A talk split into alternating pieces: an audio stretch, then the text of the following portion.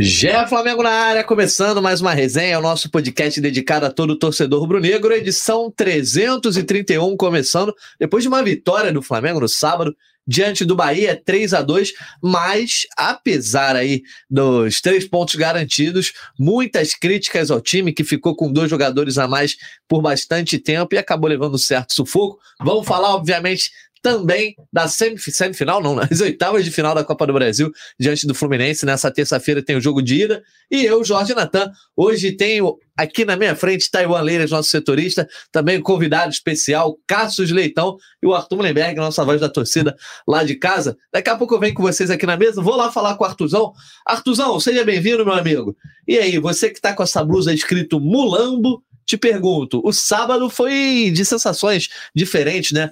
É, geralmente o torcedor do Flamengo, quando vence o jogo, já dá aquela empolgada, mas houve bastante pé no chão por conta de muitas críticas, porque o jogo foi um tanto quanto estranho, podemos dizer assim, né? Fala, Natan, meu amigo, fala, Taiwan, fala, Leitão, estamos aí, compadre. Obrigado pela presença. Cara, vou dizer para você, foi um jogo muito tenso. Foi um jogo muito tenso, porque eu imagino que grande parte da torcida ficou esperando levar a virada do Bahia mesmo com dois a menos. Os famosos dois a menos para errar, né? E o Flamengo tinha 11 para errar. A gente errou tudo que era possível naquele jogo. São Paulo meteu, foi mal, estava doidão, botou cinco caras de uma vez só, bagunçou a cabeça de todo mundo. E, claro, quem estava já pensando em fazer uma projeção do que poderia se esperar para terça-feira, para o jogo da Copa do Brasil, passou mal, né, cara? Acabou o jogo, foi direto para a cama, ligou para o médico. Foi muito preocupante, um jogo terrível do Flamengo. Eu não sei o que se pode esperar de terça-feira. Mas eu sei que quem for ao Maracanã vai torcer para o impossível acontecer, para o improvável, o Flamengo começar a jogar justamente no jogo mais importante do ano. Pois é, jogo importantíssimo na terça-feira, a gente vai falar bastante sobre isso. Falar com o Taiwan, porque esse jogo de sábado, né? É, cinco substituições que o São Paulo ele fez no intervalo chamaram a atenção. Aí depois do jogo é explicado que, na verdade, se, tratou de, se trataram de problemas físicos. Uhum. E noticiário do Flamengo movimentado também desde sábado, muito por conta do departamento médico, e a gente está de olho nisso, não só porque rolou lá na Bahia, mas também porque vai rolar terça-feira, né, Taiwan? Você estava castigando o teclado aqui porque está tendo é, muito trabalho. É deve acontecer ainda mais um pouquinho durante a transmissão. Já peço desculpa para a galera, mas é por uma boa causa para manter claro. informado. É, boa tarde, Natan. Boa tarde, Arthur. Cassius aqui, nosso convidado.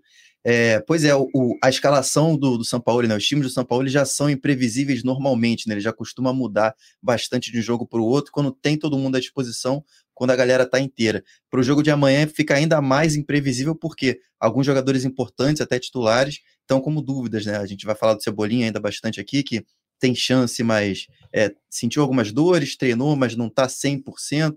A gente vai falar do Pedro, que tem uma presença praticamente improvável para o clássico de amanhã. Então, são jogadores importantes aí que o Flamengo tem pontos de interrogação. Boa. Vai ter plantão médico do Taiwan daqui a pouco.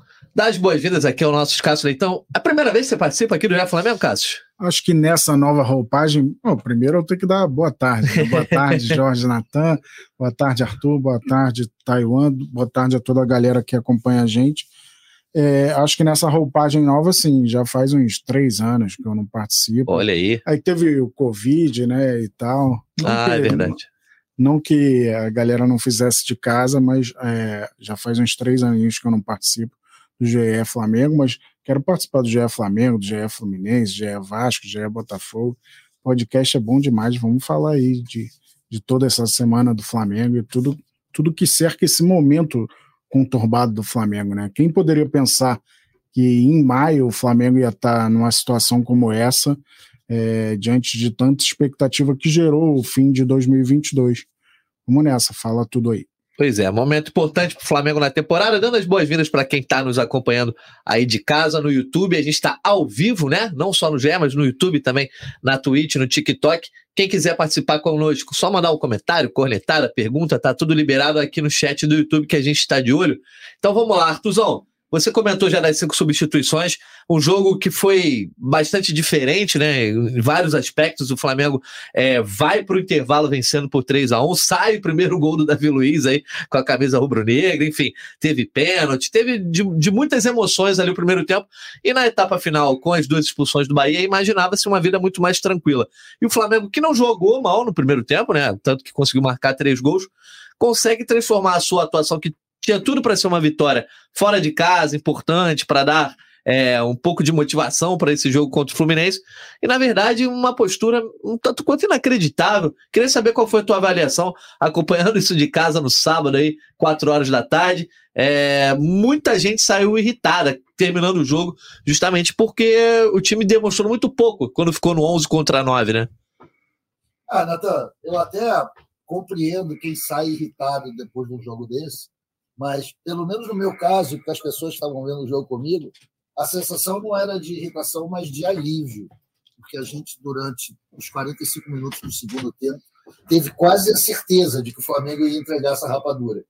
Da maneira em que o jogo se desenrolou, em que a gente abriu mão de jogo, a gente não jogava mais, a gente não chegou lá na frente, era impressionante. Depois das expulsões do Bahia, então, foi aí que pior, porque nós tínhamos dois jogadores a mais e o Flamengo quebrou a bola seguidas vezes, em vez de ir tocando, já que tinha essa vantagem numérica. A gente deu várias bicudas loucas para frente, que resultaram em nada. Eu acho que, não tenho aqui os cálculos da cabeça, mas parece que a gente chegou três vezes só no, no segundo tempo, perto do gol do Bahia. Foi pífio o Flamengo. Foi preocupante, mas para mim, quando o jogo acabou, era alívio. Eu estava muito preocupado também por uma outra questão. É, eu não queria que o Flamengo não ganhasse esse jogo em função de todos os torcedores do Flamengo do Nordeste que foram se reunir lá em Salvador, né? Fizeram aquela convenção de rubro-negros nordestinos, já que é o único jogo. Ah, não, vai ter jogo de Fortaleza também. Mas, enfim, eles aproveitam esses jogos que tem no Nordeste para se reunir e era muito importante que eles não fossem, não ficassem ó, mais frustrados ainda, já que eles não conseguiram ter acesso a entradas, foi um negócio meio conturbado. Eu estava torcendo muito por isso. Eu tenho um carinho especial lá pela Flá Bahia, do tempo que eu trabalhei em Salvador e eu frequentava os jogos lá com eles. Então, pelo menos o alívio de ter vencido a partida foi enorme para mim. E aqui, cá entre nós que nos falem isso, o Flamengo não mereceu, né, cara? Foram três pontos que a gente realmente não mereceu. Mas tá valendo, vale tanto quanto os pontos merecidos. É, o Flamengo, por meia hora, ficou no G4 foi legal também. o sentimento de muitos torcedores estavam acompanhando o jogo foi justamente que é, a vitória estava para escapar justamente nesse momento em que o time estava com 11 contra 9, né? Que as expulsões do Bahia acontecem aqui é, aos 30 minutos, aos 29 do segundo tempo, hum. e a outra três minutos depois, né? Primeiro do Rezende, depois do Canu. E aí, na teoria, com o Flamengo em vantagem, é, quando se imaginava que o time conseguiria controlar o resultado. E aí, por exemplo, tem um comentário aqui que é muito sintomático. O nosso usuário aqui, matemática aplicada, métodos computacionais, é o nosso usuário, mas dizendo: mandei minha esposa tirar a aposta dela no Flamengo contra o Bahia que ia dar ruim. O sentimento era esse, né? De que a vitória ia acabar escapando. E você acha que teve influência as cinco mudanças simultâneas já ali no intervalo, que inicialmente imaginava-se que era uma São Paulice, né? Ah, tá uhum. inventando. E depois do. Mais de uma hora depois do jogo, né? O clube vem a público. Depois que o São Paulo falar que eram problemas médicos, o clube também é, solta um comunicado, né? Sim, pois é. O, o Flamengo não teve o jogo controlado, né? Vamos dizer assim. O Flamengo não foi é, dominante no jogo contra o Bahia, nem quando fez o, o 3 a 1 É sempre é, o Bahia apertando um pouco mais, né, conseguindo chegar é, até com um pouco de facilidade ao ataque, como, como o Arthur também já colocou. E o que, o que é, causou é, esse espanto né, no torcedor, justamente o Flamengo não conseguir, é, nem nos momentos em que teve essa vantagem numérica, ter essa superioridade né, sobre o Bahia e ter essa partida controlada. Né? O Flamengo jogou é, mais de 20 minutos com, com vantagem numérica no campo, o Rezende foi, foi expulso antes dos 30 e o Canu poucos, três minutos depois, se eu não me engano. Então jogou boa parte desse tempo com dois jogadores a mais em campo e nem nesses momentos o Flamengo conseguiu ter a partida controlada, terminou o jogo, a gente viu o scout com a posse de bola empatada entre Bahia e Flamengo e o Bahia com dois jogadores a menos por por mais de 20 minutos, né, quando a gente, como a gente falou aqui. Então foi um Flamengo que teve uma atuação ruim, apesar de fazer muitos gols, e que teve uma defesa de novo fragilizada, né? Então mostrou muitas, muitos defeitos que podem ser fatais contra o Fluminense, que é um time superior ao Bahia, mais competente, é um time que faz gols e que está mais no momento um pouco mais sólido que o Flamengo. Pois é, as substituições, Cassius, né, que aconteceram ali no intervalo, nunca tinha acontecido no Brasileirão. Você que é um cara que trabalha com dados aqui, é, sabe bem. E Cartola, o mercado tá aberto, hein? Já pode escalar. Pois é, o Cassius é o cara do Cartola aqui, vai falar. Quem é o craque do, do Flamengo, assim? Quem, quem tem mais pontuado certo no Flamengo no Cartola até agora? Cara, é o Gabriel pelos gols, né? Já tá com três gols do brasileiro. É, o Cebolinha tem pontuado bem. No Grêmio ele pontuava muito. Que bate é. muito pro gol, né? É, também ganha ponto com desarme, deu assistência, né, pro Sim. gol do Davi Luiz. Mas é, ainda não é um Flamengo confiável para os cartoleiros, não. Pois é, as, as substituições foram é, saída de Thiago Maia, Davi Luiz, Matheus França, Everton e o Everton, Everton Cebolinha e o Matheus Cunha. Entraram Pulgar, Wesley, Vidal, Bruno Henrique e Santos. Eu te pergunto, para o torcedor do Flamengo hoje, você acha que a maior preocupação deve ser o momento físico do time, que tem demonstrado muitos problemas, inclusive esses cinco do sábado, ou o momento técnico de alguns jogadores que de fato estão muito abaixo, né? Acho que é um combo, né? É, vocês falaram aí do, do cenário do Flamengo não aproveitar o, do, o fato do Bahia ter dois expulsos, mas eu acho que o cenário do jogo começou a ficar ruim logo no início. Primeira participação do Vidal praticamente no jogo, ele faz uma falta tola, uhum. toma um amarelo, e sai o gol em seguida do Ademir. É, e ali foi um erro do Vidal e um erro da defesa toda no cruzamento. Então, jogador sozinho no segundo pau, chuta com o pé ruim, que é o Sim. pé direito do Ademir, e me pareceu uma bola defensável para o Santos. Ali já se desenhava um, um jogo perigoso para o Flamengo. A partir dali, o Flamengo foi pressionado o tempo inteiro, e nem mesmo com a, com a vantagem que vocês já citaram, é, com a vantagem numérica, o Flamengo conseguiu sobressair. Era muito simples. Começa a tocar a bola, você vai gastar o tempo, vai construir espaço, e o Flamengo não foi capaz. É, eu tenho reparado muito a, a, postura do Vidal em campo. É, me parece. Um, é difícil dizer que o cara não tem compromisso, né? Mas é, é, é muito de qualquer jeito. É sabe? outra rotação, né? É, o cara não está concentrado no que ele está fazendo. É impressionante é muito toque de primeira. A gente brinca, parece coroa em pelada. Ou é toque de primeira ou quer lançar. É, só quer fazer. Ele não quer a simplicidade do jogo. Toca curto aqui, vamos valorizar a bola. Um cara com a experiência que tem, com a carreira que tem, acho que está agregando muito pouco e às vezes atrapalhando o desempenho do Flamengo quando ele entra. Mas você perguntou se é a questão técnica ou física. É o combo, né? Tá assustador o que o Flamengo vem demonstrando fisicamente. É, o Espião Estadístico fez uma matéria recente, é o time que mais toma virada, então isso é sintomático, né? Tomou uma virada do Alcas naquele jogo, é, acho que uma das maiores vergonhas do Flamengo na Libertadores, perder um time estreante e que ninguém conhecia, né? Uhum. É, Mas sendo o atual campeão. Né? É, com um atacante um pouquinho mais leve que eu, é, só, só, um pouquinho mais leve que eu, é, perdeu para o Atlético Paranaense dessa forma, para o Internacional dessa forma, é, e muitas vezes tem tido mais jogadores em campo, como aconteceu contra o Botafogo também, e não tem aproveitado, então alguma coisa está acontecendo ali. É, é incrível a gente ver o Bahia com nove em campo correr mais que o Flamengo com onze. Então, algum dedo na ferida tem que ser colocado aí para entender tudo o que está acontecendo nesse momento do Flamengo. É, e o Flamengo não só é, não conseguia controlar o jogo com, com dois a mais, né? Como também sofria contra-ataques assim frequentes do Bahia nesse, nessa reta final de jogo. O Bahia teve umas três chegadas, pelo menos perigosas ali, que não foram chances claras de gols, né? Mas, mas foram ataques ali contundentes do Bahia, né? E o, o Flamengo conseguiu tomar contra-ataques com dois a mais e também não controlar a bola, né? Então, Levar foi... cartões, né? É, Sim. É. Mais. É, e o Flamengo às vezes descia com quatro contra dois e não sabia o que fazer com a bola. Né? É impressionante. E, Arthur, é, esse cenário aí de que estava a cara do desastre acabou deixando escancarado algumas críticas que os torcedores vêm repetidamente fazendo. O Cássio citou o Vidal, é um dos caras que tem sido mais criticado né, pela torcida, uh, mas há outros jogadores também que há sempre uma questão de avaliação de uma postura diferente, ah, tá faltando de repente concentração. Uh, e isso ficou escancarado no, no sábado, e eu pergunto para você: O problema disso é o reflexo que pode ter na terça-feira, né? Porque se você olha para o resultado, beleza, o resultado é bom, vitória fora de casa, o Flamengo estava precisando, sobe na tabela, como você já destacou, acabou finalizando a rodada na nona colocação, com nove pontos, está ali seis pontos atrás do Botafogo, cinco pontos atrás do Palmeiras. Uh, mas olhando para terça-feira, poderia ser uma vitória que daria empolgação, chegar terça embalada, ah, o Flamengo está voltando aos trilhos, mas o cenário é totalmente diferente, pelo menos o sentimento da maioria é nesse sentido de, pô, caraca, vai tá preocupante para terça-feira. E aí eu te pergunto, tá preocupante ou para você tá tudo tranquilo? Não, Natan, tá preocupante porque dentro desse caos que tem sido esse, essa temporada para o Flamengo, mesmo nessas derrotas seguidas no Brasileiro, o empate com o Racing, estava acontecendo um fenômeno que eu acho que vocês vão concordar, que o Flamengo vinha jogando melhor a cada jogo. A cada partida mostrava alguma evolução e não conseguia resultado, mas a performance estava tendo um crescimento. Aí vem um jogo como esse do Bahia, que o Flamengo pô, retorna, tipo, sei lá, não dá para não, não sei definir o que, que aconteceu com o Flamengo. Né? Tá, o, o nível de entrosamento de, de futebol jogado era zero, caiu muito.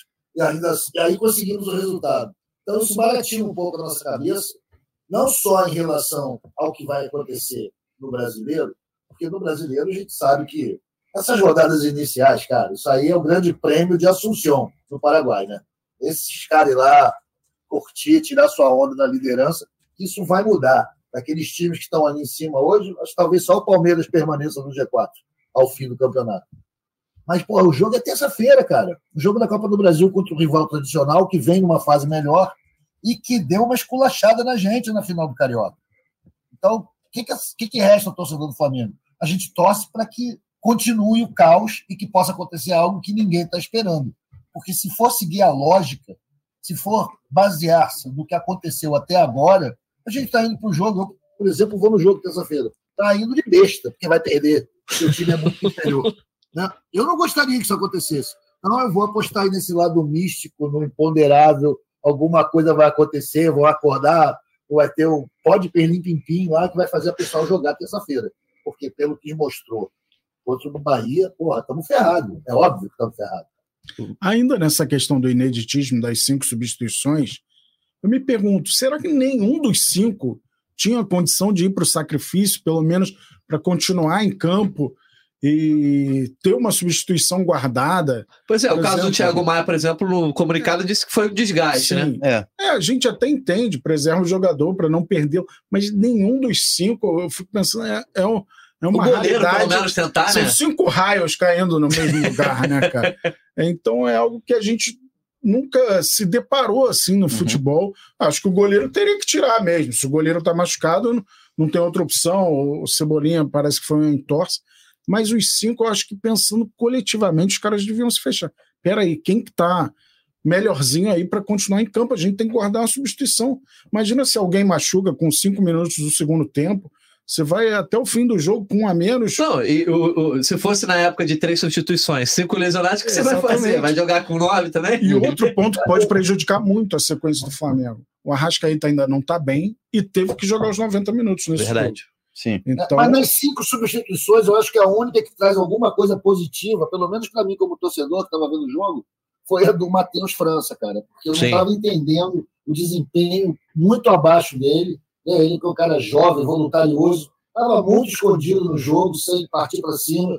Pelo menos era algo físico. E aí pô, não perdemos esse jogador também, né? É, e as substituições aconteceram porque era o, o jogo contra o Bahia e porque o Flamengo tem amanhã esse jogo muito importante contra o Fluminense que está tomando as né? atenções. É, e, e tinha um placar a se administrar. Mas, por exemplo, a gente falou aqui da, da situação dos cinco, o Matheus Cunha, de fato, é, não tinha condições, tanto que ele não treinou ontem, teve que fazer exames, hoje ele foi a campo e treinou e tem chance de ser relacionado. Mas era um jogador que preocupava mais tanto que passou por exames, tinha uma suspeita de lesão que, que não se confirmou, só uma inflamação no quadril. O Davi Luiz já está fora com lesão, de fato, então ele não tinha como continuar no jogo, está com lesão na ele, coxa ele direita. Ele até fala que ele comemorou porque ele tá cansado. É, ele, ele, ele falou no, no intervalo que estava sentindo muita dor na, na perna direita e hoje se confirmou que ele está com uma lesão no, no adutor, então de fato ele também não tinha condição de jogo. E o Cebolinha, ele é, torceu o tornozelo esquerdo, é, não foi uma torção grave, mas, mas foi uma torção que incomodou, ele ficou um pouco com, com o local ali um pouco inchado nos últimos dias, ficou com dores. Hoje ele treinou normalmente, treinou também nas as outras atividades, mas hoje ele já evoluiu um pouco, então é um jogador que já se trata com mais otimismo, mas mesmo assim não é um atleta que vai, pra, vai jogar contra o Fluminense 100% na condição física. Assim, ele vai com condição de jogo, mas não 100%. Então, esses três são jogadores que deveriam mesmo sair, porque é, não tinham condição de jogo naquele momento. Aí a gente falou do Matheus França, que de, de fato é, ele preocupa um pouco menos, agora ele já está 100%, não era uma situação difícil para aquele jogo, mas tinha, tinha um incômodo dele no joelho e tinha também o desempenho técnico dele que não estava bem. Então acho que foi uma, uma mudança também dupla nesse sentido. E o Thiago Maia por um receio grande de, de perdê-lo, porque ele ficou só uma semana em recuperação de uma lesão muscular, que não é um, um tempo é, que é um tempo curto, né? Pode ser um tempo apertado para você se recuperar. E ele sentiu bastante desgaste, então houve um medo de que, é, forçando, ele pudesse reincidir nessa lesão. Então, é, foi um jogador que se fez. Foram duas mudanças que, que foram feitas mais pela precaução do que pela necessidade. Mas as outras três, de fato, foram mudanças por necessidade. É, aí a gente vai para os jogadores que entraram. Você não tem mais substituição para fazer. Aí você bota um Bruno Henrique ainda sem a condição ideal. Claramente, você bota, né? Você bota um Vidal que ainda está em outra rotação. Então, de repente, era um jogo para o Matheus Gonçalves entrar. O time, o Flamengo parece o time com menos velocidade né, de todos assim que a gente vê. A gente tem visto bons jogos no Campeonato Brasileiro. O Flamengo é o mais lento assim de longe, aos nossos olhos. Assim, é, qualquer transição parece demora o dobro. Né? Impressionante, né? cara. É, ontem, é, sábado, no primeiro tempo, o Flamengo teve ocasiões para chegar com superioridade numérica ali, ainda quando estava 11 contra 11, mas atacando 4 contra 3, 3 contra 2, e a jogada não sai, porque o time está sem é, essa força de, de chegar. Intensidade mesmo, né? Intensidade. Tá amarrado, galera. Tá amarrado. Tá ali, pô. Ô, Arthur. Chamar as participações da galera aqui, ó. Um abraço para todo mundo que está com a gente ao vivo, né? Tamo uma, uma, galera aqui no YouTube conosco, Davi Luiz, mas não é o zagueiro, não. Eu, Francisco... eu achei que o primeiro gol dele não ia sair nunca. Pois é, eu tinha até eu esquecido, também, né? Também, Nação Futebol, Paulo Neto, Evair Marques, Luiz Miguel, César Lemos, Adriano Ricardo, Luiz Lima, vai trazer alguns comentários aqui, ó. Por exemplo, o, é, deixa Tripa uma... Seca, que sempre tá aí também. Tripa Seca tá sempre aqui, bastante crítico. Vou deixar primeiro um abraço para o Diogo Bringel, porque ele estudou comigo lá no colégio, lá no Instituto Francisco Paula de Jesus, lá na minha infância. Ele é tricolor, mas vem aqui dar um abraço, um abraço para ele, é, colega de infância, um abração para o Diogo. Trazer aqui, ó, comentário do Adriano Ricardo. Flamengo venceu a torcida ficou totalmente satisfeita. Engraçado é que nem os piores times que o Flamengo já teve passavam por isso, ou perdiam ou goleavam. A opinião do César Lemos é, é a seguinte aqui, ó. O Urubró, eita rapaz, Urublog, para quem não conhece, é o nosso nome fantasia do Arthur Mullenberg. Urublog está muito lúcido. Isso aí é indício de crise na Gávea. é, a galera tá dando essa opinião aí, ó. E o Kenny Almeida palpitando. O Mengão vai ganhar os dois jogos do Fluminense, pode anotar aí. Tá muito lúcido, Arthur? Cara, eu tô, porque, pô, é engraçadinho ser maluco quando tá tudo bem, né? Quando tá tudo no caos, pô, você tem que tentar chamar a galera para responsabilidade. É um absurdo que eu tenha que fazer isso, né? Eu devia estar tá aqui pirando, delirando, mas não tá dando. Infelizmente, o Flamengo não tá fornecendo material pro delírio e a gente tá só agarrado na fé. É a temporada toda, cara. A gente já vai indo para junho, daqui a pouco é junho. Faltam 15 dias pro meio do ano. E a gente tá nessa, tá desesperador isso. Ó, falando então. O Cássio, não tem nada a ver com o que a gente estava sonhando no fim de 2022. Isso é uma reversão de expectativa enorme até para o Flamengo. É, a, a, a galera já está aqui palpitando sobre o jogo contra o Fluminense. O que, que você espera do Fla-Flu na próxima terça? Tem enquete no YouTube. Vitória do Mengão, empate, não sei, estou desconfiado. Então vai votando aí quem está ao vivo conosco. O Taiwan acompanha o dia a dia. O que, que ele acha do Everton Ribeiro para esse jogo? O Everton Ribeiro talvez tenha sido a opção do São Paulo. Vou preservar. Pode ser.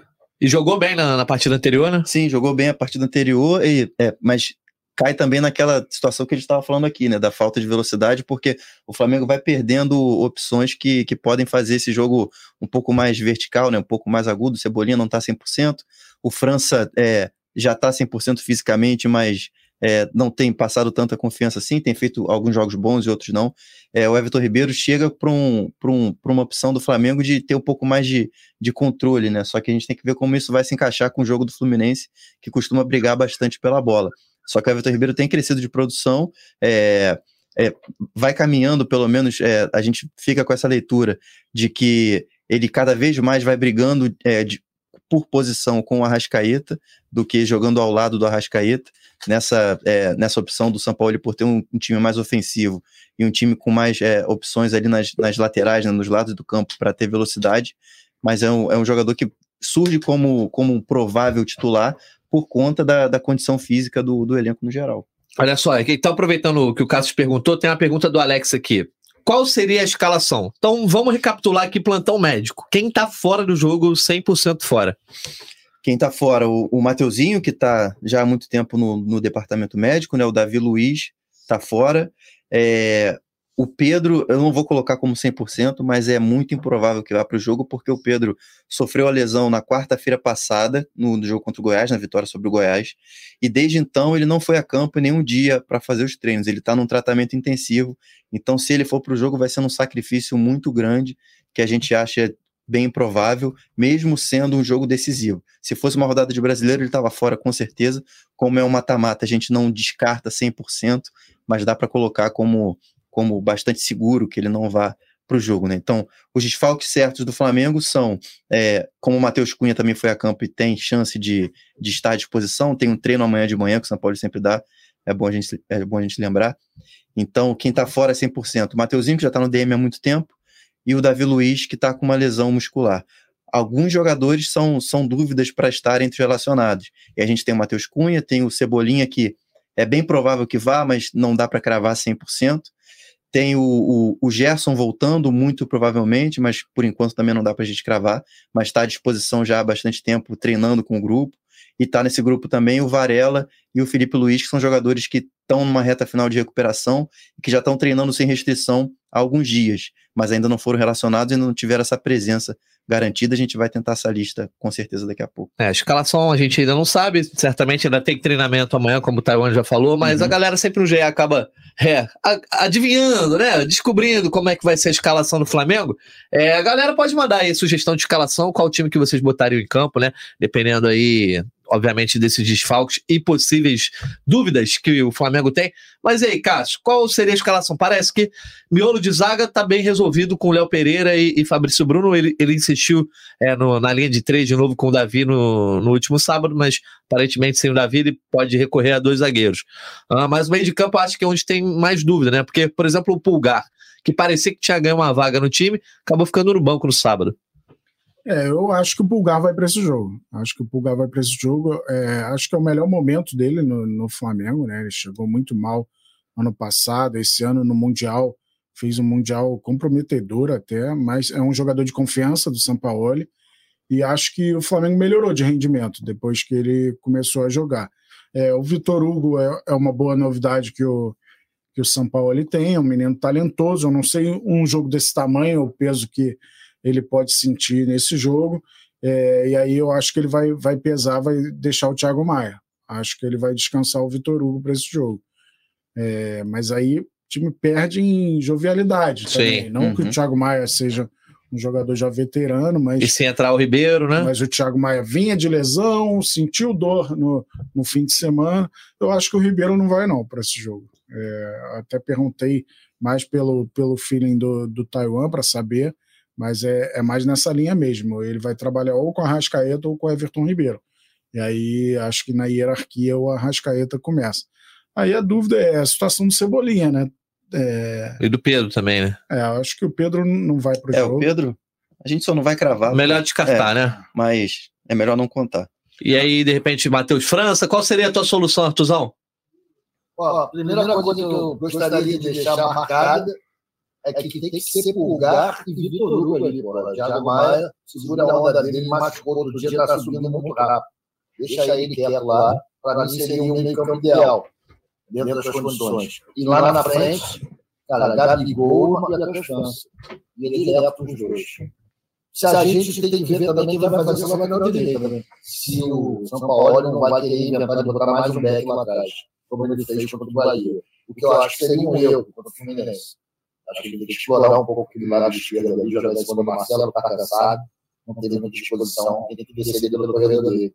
E acabou botando o moleque mesmo, o moleque Wesley, que está um pouco afobado, mas tem juventude, e é isso, sabe? Mesmo tem que partir o que tem, cara. Vai ser um jogo dificílimo, né? Então, se a gente puder fustigar um pouco o Fluminense, é bom. É, ainda falando sobre o time, né? Esse jogo, esse jogo vai ser interessante também para ver é o que o São Paulo pensa dos volantes do Flamengo, né? Porque o, o Arthur já falou aqui que ele pensa que o, a melhor dupla é o Pulgar com o Vitor Hugo, mas vai ser a primeira vez que as principais opções ali desse setor vão estar à disposição. O Gerson, né? o Gerson voltando, o Thiago ah, Maia não teve lesão. É, o Gerson tá voltando e tem grande chance de, de ir para o time, assim, vai ser uma escolha técnica, mas fisicamente ele já está à disposição. O Thiago Maia, que teve um desgaste, mas está bem fisicamente para ir para o jogo, né? Tem condição de ir para o jogo. Essa era a dupla titular, pelo menos em boa parte do, do ano. E agora tem o Pulgar e o Vitor Hugo, que cresceram nesses últimos jogos com a ausência da dupla titular. Então a gente vai ver agora o, o São Paulo tendo todos à disposição o que, que ele pensa desse meio de campo.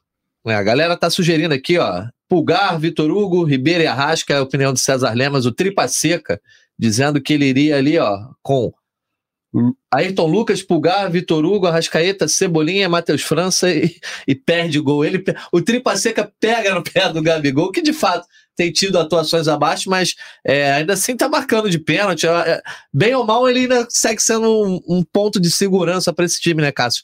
principalmente diante de um cenário de provável ausência do Pedro, é fundamental pensar no Gabigol como uma referência nesse time.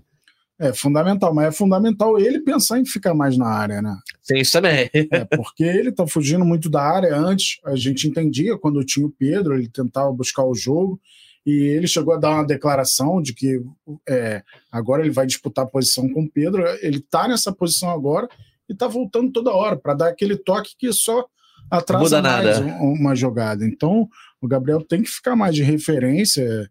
Muitas vezes o Flamengo é, acaba engargalando né, é, o seu ataque porque o centroavante está lá atrás, dando um toque que, que não precisa para rodar a bola.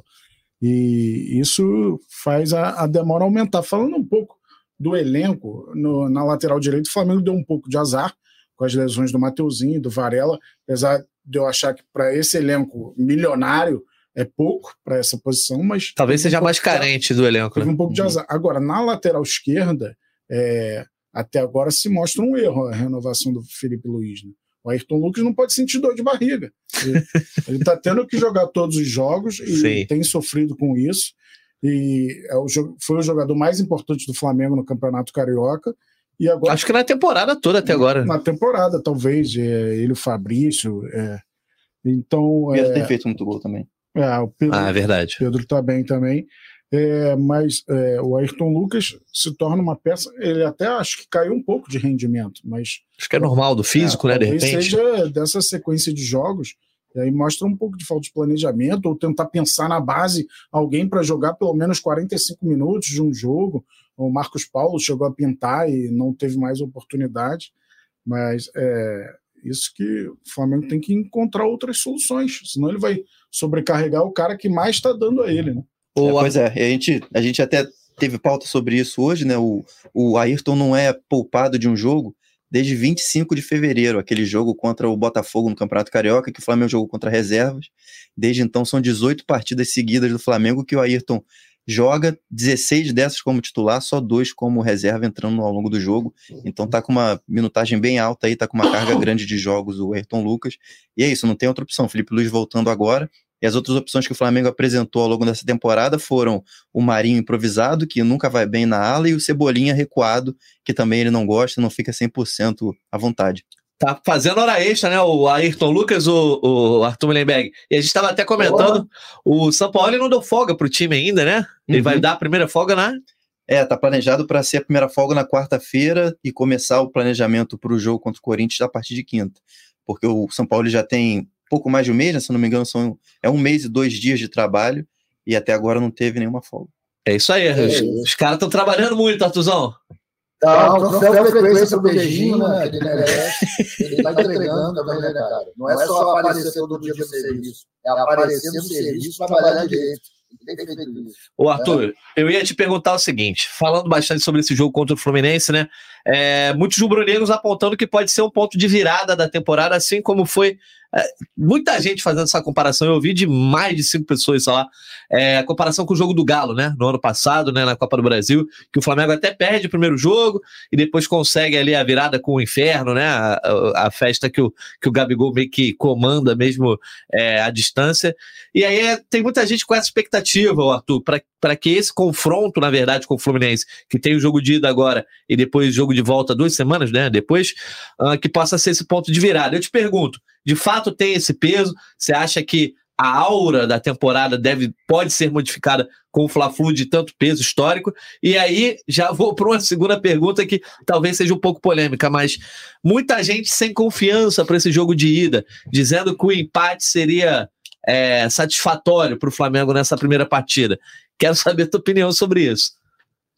Bom, Natan, em relação à primeira pergunta, eu curto muito a poesia que envolve o futebol, toda essa mística, o folclore, mas a verdade é que uma temporada desastrosa como essa que o Flamengo vem fazendo, essa situação de que este jogo é o ponto da virada já aconteceu umas cinco vezes. Já teve isso contra o Fluminense, já teve isso contra o Vasco, enfim. A gente agora está o sabor mesmo que a gente pode arrumar. Eu gosto mais de lembrar, para fazer uma comparação, com o jogo contra o Cruzeiro nas oitavas da Copa do Brasil de 2013. E que o Cruzeiro era o franco favorito, estava tendo realmente futebol muito acima dos, dos outros é, adversários no país todo.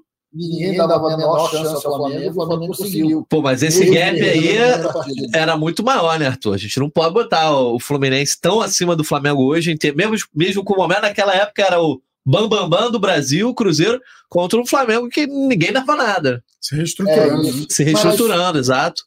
O espírito era esse, é falando. Sim. Eu acho que, por exemplo, esse jogo, agora respondendo a sua segunda pergunta, a gente sempre imagina de que, pô, vamos tentar não perder o primeiro jogo, no segundo a gente faz uma mágica. É, talvez a gente consiga fazer isso. Mas eu preferiria que o Flamengo surpreendesse e no jogo com o comando do adversário, que a gente vencesse para poder jogar a segunda partida mais garantido. Mas, para você ver como é irônico o negócio, aconteceu isso na decisão do Carioca, a gente se deu mal. Então, realmente, cara, entrega para São Judas, vamos com tudo, o Flamengo não aceita planejamento. Esse, então, de, de 2023 é totalmente contrário a qualquer tipo de planejamento não dá nem para torcer por antecipação. Tem que chegar lá, segurar na mão de Zico e ver o que vai acontecer. Ô, Cássio, a gente estava aqui né, no, no, podcast antes da final do Carioca e a gente se perguntando, né? Pergunta: ah, o Fluminense é favorito, o Flamengo é favorito. E a galera naquele melindre de falar: ah, não, o Flamengo é o atual campeão da Libertadores, etc. Tem o time, o elenco melhor, elenco milionário. milionário. Uh, e aí muita gente falou: ah, o Fluminense de repente seja um pouco favorito por causa do momento, mas não dá para apontar. Enfim, galera ficou meio que em cima do muro no geral, não sei se vocês se recordam. Uh, mas agora chegando para esse jogo de ida, para o confronto das oitavas de final da Copa do Brasil, vou dar minha opinião. Eu não fico em cima do muro. Eu acho que o Fluminense é muito favorito para esse confronto. Eu acho que em dois jogos, o momento que o Fluminense vive com o Fernando Diniz e em comparação ao momento que o Flamengo vive, dá para apontar um bom favoritismo, na minha opinião, para o Fluminense. Sei lá, 60, 40, pelo menos. É, quero saber a tua opinião. Se você enxerga esse favoritismo do Fluminense e quanto que seria, qual seria a tua opinião sobre isso, porque, bem ou mal, ainda é um elenco milionário, é um elenco de peso, mas o Fluminense tem uma temporada até agora que acho que nenhum time do Brasil fez, né? Então, na minha opinião, o Fluminense é favoritaço. E o Fluminense vai viver uma situação, na verdade, o Flamengo vai viver uma situação de jogar de visitante no Maracanã. Né? É, o cenário de, de, venda de ingressos com o Fluminense mandante, o Fluminense começou é, a venda de ingressos oeste e leste antes, três dias antes, e esgotou. Então o Fluminense vai ter oeste, leste e sul só da torcida dele. É um cenário assim que eu não lembro de ter visto no Maracanã o Flamengo com 25% do estádio. É, então, isso agrega muito. E eu acho que essa geração de 2019 para cá, que ainda tem muitos jogadores remanescentes, Gabriel, Bruno Henrique, Arrascaeta, Everton Ribeiro, é, ela é, não encarnou um espírito de clássico. Ela não entendeu a postura dos clássicos. O que eu acho? O Fluminense joga a Copa do Mundo contra o Flamengo. O Botafogo joga a Copa do Mundo contra o Flamengo. Por exemplo, a postura do Canu é a postura que ele adquiriu no Botafogo quando enfrentava o Flamengo. Ele estava ali reclamando o jogo todo, é, querendo ganhar a qualquer custo. A postura do Vasco é Copa do Mundo contra o Flamengo. O Flamengo, por ser um time melhor tecnicamente, de 2019 para cá, é, ele não ele encarava os clássicos como um jogo como um jogo a mais, sabe? Você pegar o Flamengo não, não goleou praticamente seus rivais nesse grande momento da história dele. Teve um 4 x 1 Os rivais estavam abaixo também. Os rivais estavam bem abaixo. Teve um 4 x 1 em Brasília contra o Vasco, mas foi um jogo que o Vasco perdeu dois pênaltis. Então o 4 x 1 acabou sendo mais do que a partida mostrava. É, e a gente vê, quando os rivais podem dar no Flamengo, eles dão. Eles não, não têm pena do Flamengo. E eu acho que isso internamente tem que mudar a postura da diretoria e mostrar para os jogadores o que é o peso de um clássico. É, eu acho que dificilmente, se fosse 2 a 0 Fluminense no jogo de ida do Carioca, o Flamengo ia reverter. Pelo, pelo osso que os caras vão roer dentro de campo. O, Fluminense, o jogador do Flamengo está com a bola, tem quatro do Fluminense marcando. E a gente não vê o inverso. A postura de clássico não tem que ser só o torcedor entender. Esses jogadores já estão no Flamengo há cinco anos, eles têm que tratar o clássico de forma diferente. É, você vê, o Flamengo conseguiu bater firme nos grandes rivais de São Paulo. Deu de cinco no Corinthians, ganhou duas vezes do Palmeiras lá dentro, meteu quatro no São Paulo no Morumbi, quatro no Santos na Vila, cinco no São Paulo no Morumbi, e contra os rivais do Rio de Janeiro, a postura não é a mesma. Ele ganhou a maioria dos jogos, fez uma fila longa contra o Vasco, né? Voltou a perder naquele 3 a 1 e agora do Pumita. Os últimos 24 jogos só perdeu dois do Vasco, mas nunca foi amassando, né? Aproveitando a fragilidade atual dos seus rivais. E agora ele está num cenário que ele está é, visivelmente mais fraco, Sim. então naturalmente o Fluminense é favorito com tudo isso. É, a gente olhando o ano. Oh, de verdade, é isso aí, Cássio. Pô, parece que falta essa educação a esse time do Flamengo essa, essa iniciação aos valores. Os rivais do Rio têm que ser esculachados, o Flamengo não está fazendo isso. Não, e olhando para o ano, né, Taiwan? O Flamengo já perdeu o clássico para os três, né? Algo que. Não acontecia desde 2015. Pois é, então a, a gente já olha esse, esse histórico e, e então, o torcedor do Flamengo vem com certa preocupação. Quero saber se você considera também o Fluminense favorito. Pois é, o Fluminense é favorito pelo momento na temporada e, como o Cássio falou, o ambiente vai ser desfavorável não só em campo, mas fora dele também, né? É, a parcial que a gente tem é quase 60 mil ingressos vendidos para amanhã, com o Fluminense dominando todos os setores, a não ser o setor norte, que é exclusivo do Flamengo, mas o setor norte do Flamengo não está esgotado ainda, a torcida não esgotou. Então é até esse movimento que. Chama a galera que está ao vivo aí, ó. É. tá é. saindo 132 anjos, compadre. É, complicado. É, para quem não é sócio, né? É.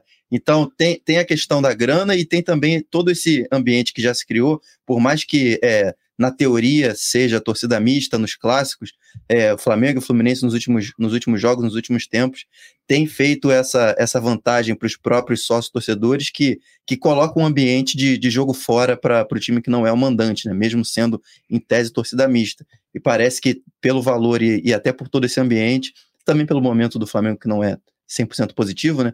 Parece que a torcida do Flamengo mesmo comprou essa ideia do, do jogo fora amanhã e do jogo em casa no dia primeiro, porque os ingressos do, do dia primeiro, o jogo de volta, já estão esgotados. O Flamengo já está dominando o leste, o oeste e principalmente o norte, que é onde historicamente a torcida gosta de ficar. Só tem o sul à disposição para o Fluminense, que a venda só começa amanhã, na terça-feira, para o jogo da volta, dia primeiro. Então o Flamengo já esgotou, a torcida do Flamengo já esgotou, comprou a ideia desse jogo de volta como jogo em casa, mesmo sendo os dois no Maracanã, e o jogo de amanhã parece meio esvaziado, assim, em questão de arquibancada, pelo menos por enquanto. Eu não sei se tem a ver, é, mas pegando aqui os nomes que eu falei, que estão desde 2019, nenhum deles é carioca, fora o Gerson. Não sei se os caras não têm é, lá de dentro da infância a importância do clássico carioca. É, não sei se isso pesa também, mas tem que haver a intervenção da diretoria. O diretor tem que ir lá mostrar a importância do clássico, é, de, de sobrepor mostrar a superioridade, aproveitar esse momento. É, o Flamengo vive um momento que há muito tempo não vivia, né, de, de sobressair no cenário nacional e teria que sobrar também aqui no Rio de Janeiro. O atual bicampeão carioca é o Fluminense. É, nesse momento do Flamengo, Isso seria até difícil de pensar, né? E aí, Artuzão, eu perguntei para o Cássio e para o Taiwan, tem que perguntar para você. Fluminense é favorito? Ah, porra, Natan, você é um sacana de me perguntar isso. Né? Não falando nada. Né?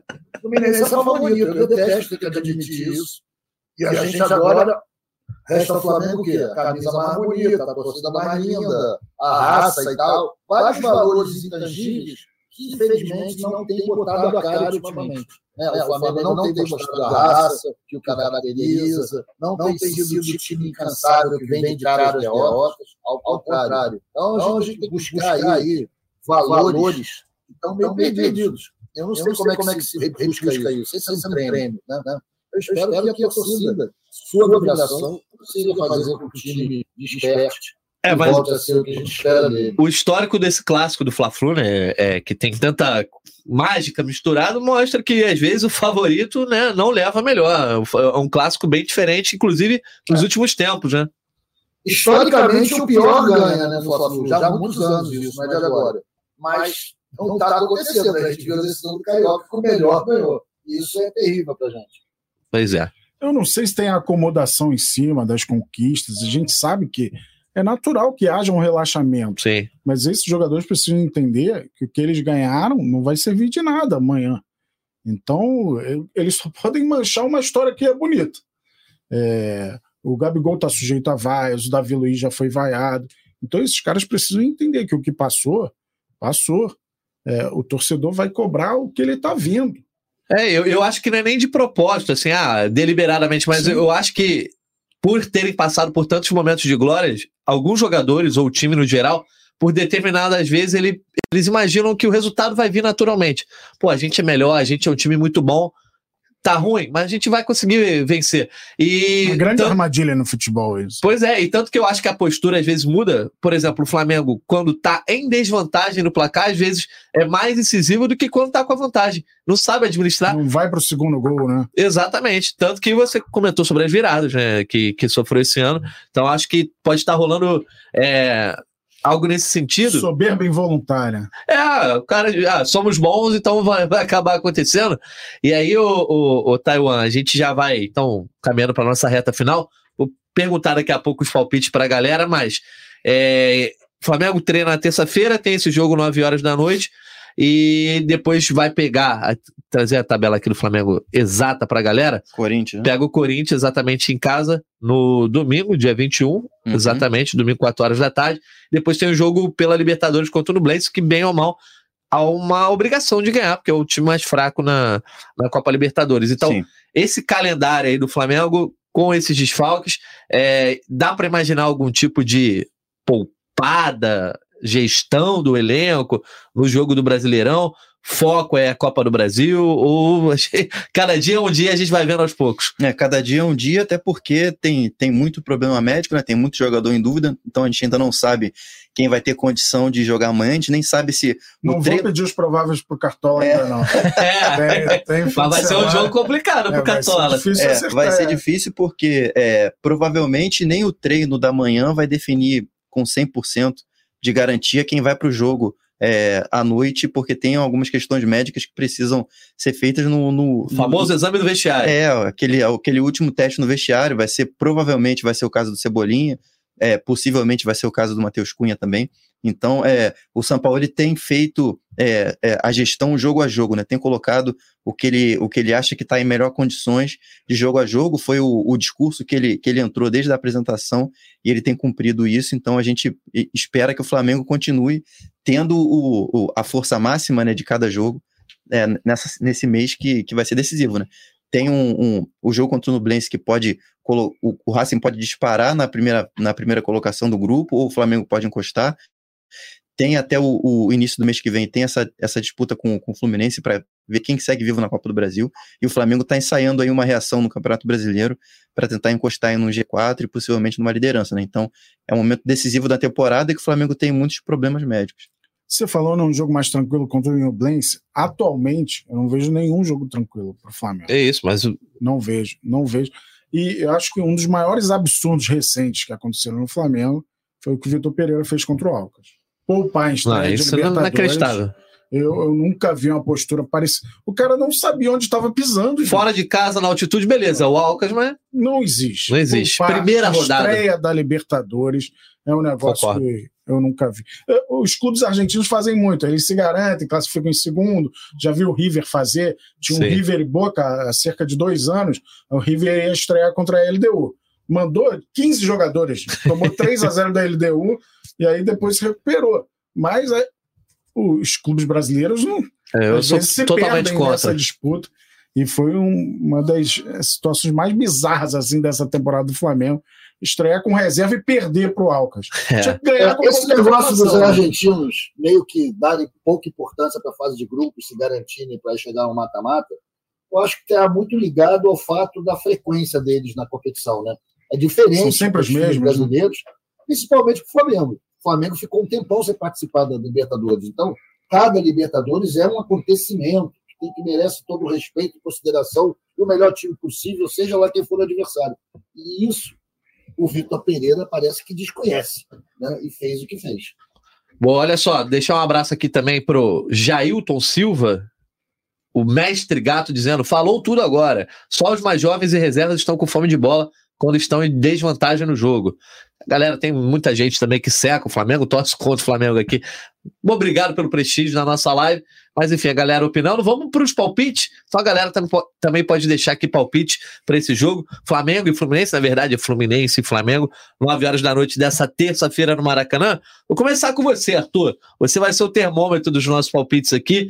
É, o nosso bolão deu uma andada ali. A gente tem um bolão aqui, né, Cássio, que o Fred Gomes está liderando. Tá bem, apesar dos placares bailarinos. Fred tem 39 pontos contra 34 do Arthur, que está em segundo, o Taiwan está em terceiro. Aí depois vem a Letícia, eu e o Caê na lanterna. Vai lá, Artuzão, você que está tentando perseguir o Fred Gomes, quero ver se você vai ser otimista para esse jogo de ida. Anota aí o palpite de cinco pontos no bolão. Flamengo 2 a 0 Olha aí, vitória então, né? é? É, a vitória do Mengão, 2 a 0 surpreendendo. Boa, surpreendendo. Vamos lá, Taiwan, teu palpite aí, você tá um pouquinho mais atrás, mas tá bem também. Vou de 1 um a 1 um. 1 um a 1 um. Cássio não tá no bolão, mas quero saber, vai ter que dar palpite, ver aqui, tem que palpitar. É, o clássico acaba equilibrando as coisas. A gente sabe que o Fluminense é favorito. 2 uhum. a 2 Caramba, quatro gols? Jogão, jogão. Tomara. Queremos ver jogão, eu vou botar. O Brasil todo vai ver, né? Que é o único jogo na terça-feira. Ninguém bota frente é goleiro do Mengão, essa é a verdade, Cássio. Ninguém bota. Não, o Matheus Cunha a gente não sabe se vai jogar. A galera tava aqui criticando o Santos. Ah, se o, se o Matheus Cunha não jogar, o Flamengo vai perder. Mas, de fato, assim, não foi tão exigido, mas até agora o que demonstrou demonstrou certa segurança. Sim. E o Santos, é, quando o momento é ruim para o goleiro, é complicado, né? O cara entra e a bola que, assim, se ele faz a defesa, eu acho que essa é uma grande defesa. Mas aí, como a bola passa, não foi chute forte, a galera vem, falha. Tá difícil. E para um clássico, eu não sei se seria interessante ir com um goleiro tão inseguro nesse momento, né? É, mas se o outro não tiver 100%, não tem jeito, né? Ah, mas goleiro, dá pra dar aquele, né? Neneca, tem Neneca lá, não esquece do amigo Neneca. Neneca também tá com problema físico. Ih, rapaz! Uh! Ele fez um jogaço no Fla-Flu, aquele que o Andrés Pereira fez um gol. Neneca jogou muito. Uhum. Verdade, já foi. Vou, vou copiar o palpite do Taiwan aqui, vou de um a um também. Então a gente vai aqui para caminhar e encerrar a nossa live. É... Temos tempo ainda para os destaques finais. Arthur Mullenberg, terça-feira, clássico Fla-Flu, um dos maiores da história, né? Um momento importante aí da Copa do Brasil. Uma temporada muito relevante para os dois times. E aí eu te pergunto teu destaque final e a gente volta na quarta-feira. Vamos ver se você vai acertar se vai ter vitória ou não. Ah, meu destaque final, eu vou ser repetitivo mais uma vez, cumprimentar antecipadamente a torcida do Flamengo. Essa que vai estar no jogo no Maracanã e essa que vai estar em casa torcendo. E o jogo está todo mundo dizendo para a gente que a gente vai perder, que a gente está desenganado, mas a gente continua. Essa é a essência de ser Flamengo. O meu destaque, mais uma vez, é o agradecimento os parabéns e admiração pela torcida do Mengão. A mulambada é dura na queda e vai reverter as expectativas, que é a nossa maior especialidade. Como é que vai ser ser minoria? O Cássio comentou sobre isso, você acabou não falando, né? A torcida do Flamengo, minoria garantida nesse jogo de ida. Vai ser uma sensação bastante estranha, cara. Depois que voltou o, o público ao Maracanã, né, acabou o negócio de pandemia, eu ainda não vivi essa experiência. Vai ser a primeira vez que eu, vai, eu vou passar por isso. Eu espero resistir, que a saúde não me falte. Tá certo, então, Arthurzão, a gente se vê na quarta-feira. Um abraço para você. Taiwan Leiras. Valeu, valeu. Mais uma segunda-feira que vai ser de muito trabalho. Você estava na correria na redação lá, setorista, não tem vida fácil. Letícia Marques e Fred Gomes seguem te apoiando aí hoje de casa. Terça-feira você vai estar no Maracanã?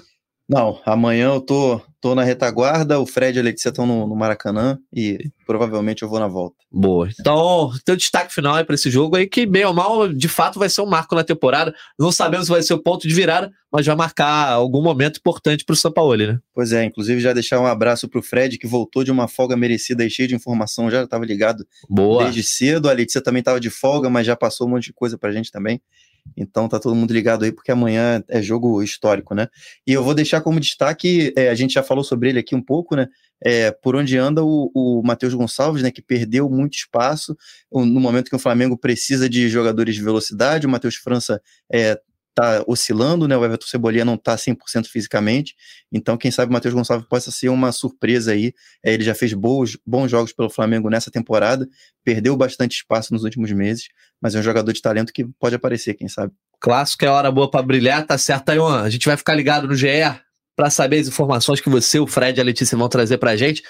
Cassius Leitão, o homem do Cartola, não tem Cartola na Copa do Brasil, mas é, sempre a gente fica ligado importante você saber que as portas estão abertas para você voltar aqui no podcast GE Flamengo. Vamos ver o que, que vai dar aí na terça-feira. Certamente, se for 2 a 2 vai ser um jogo histórico. Certamente, aliás, é a primeira vez que os times se enfrentam na história da Copa do Brasil. E tem uma situação recente, eu adoro matérias de números. Né? o Nino se tornou o zagueiro com mais gols no novo Maracanã, e igualou o Gum, e o Ayrton Lucas recentemente se tornou o lateral com mais gols no Maracanã. Mas eu acho que é isso. O ponto-chave para fechar, para o Flamengo se dar bem nesse clássico, ele precisa ter postura de clássico. Se não tiver postura de clássico, não vai dar nem para o cheiro. Pois é, vamos ver. Dois jogos, jogo de ida agora, a gente depois, jogo de volta, tem muita água para rolar. Agradecendo mais uma vez tua participação, Cássio, seja sempre bem-vindo. Taiwan, um abraço. Artuzão, um abraço para você também, para todo mundo que nos acompanhou ao vivo aqui no GE, também no YouTube, no TikTok, na Twitch. A gente volta na quarta-feira, depois desse jogo de ida da final. final vocês veem que o final, semifinal, oitavas de final da Copa do Brasil, Fluminense Flamengo, nove da noite na terça. Quarta-feira a gente está de volta com mais um GE Flamengo. Um abraço e até a próxima. Petkovic para falta, cobrança!